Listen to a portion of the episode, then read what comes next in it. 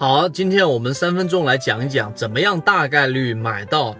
一根 K 线的一只个股的当天的一个相对低点。说最低点其实不太标准，应该是相对的低点。怎么样去把握呢？首先有一些条件，第一，它必须要满足六要素，也就是上涨六要素。我们之前的视频有讲过，当个股突破到智能辅助线上方的时候，刚刚去形成的智能辅助线的金叉第一根实体阳线，这个是第一个。啊，条件这样的个股呢，代表它整体趋势由原来由弱转强，实体的均线、实体的阳线必须让它的整体的这一个涨幅在百分之三到百分之五左右，这是第一个条件。这一只个股刚刚趋势由弱转强。第二个条件就是这一只个股的买入点位是在第二天开盘的时候挂单挂什么价格呢？就是在前一天的这一根阳线的开盘价加上收盘价除以二。这就是说，实体均实体阳线的这个中轴位置，往往是刚突破智能辅助线的第一个最好的买点。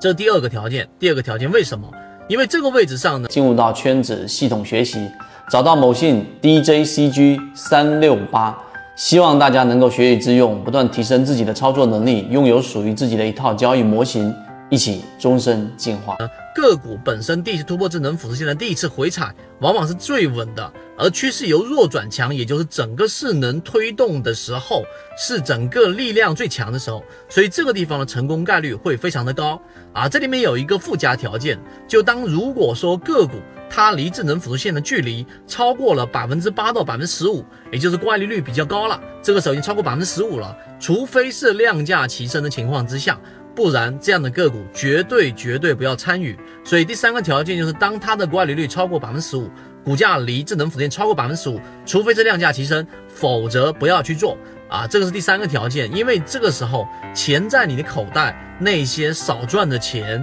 根本就不是属于你的，或者在我们的盈利模式当中根本不存在少赚的钱这样的一个概念，因为我们能力圈是范围是有限的。这是我们所说的怎么样买到一个低点的三个比较重要的因素，所以要买到一个低点，其实还有很多的细节啊。那第四点，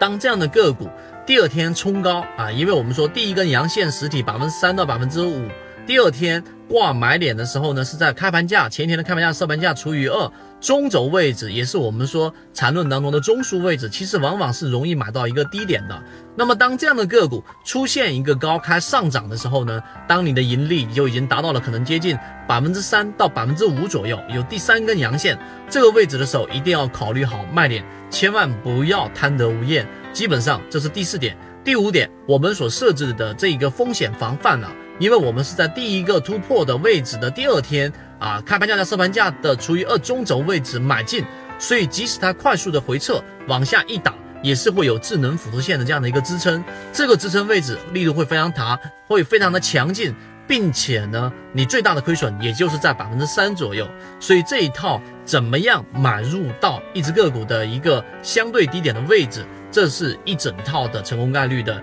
一个我们的盈利模型，所以如果你认真去听完我讲的那几个条件，然后你去测试，你会发现市场当中大部分，当然有一个细节，六块钱左右的股票在开盘价买入的时候多加一到三分钱左右啊，这是我们的操作经验，你就很容易或者大概率买到一只个股的相对低位了。那更多关于这一个怎么样买到一只个股当天短线的低点的。这个完整版的实战视频可以找到我们圈子。今天我讲的这几个要素是我们经过实战和不断测试最终得出的一个结论啊。细节的话，我们会有更多完整版。今天三分钟就讲这样一个内容，希望对各位有所帮助。好，各位再见。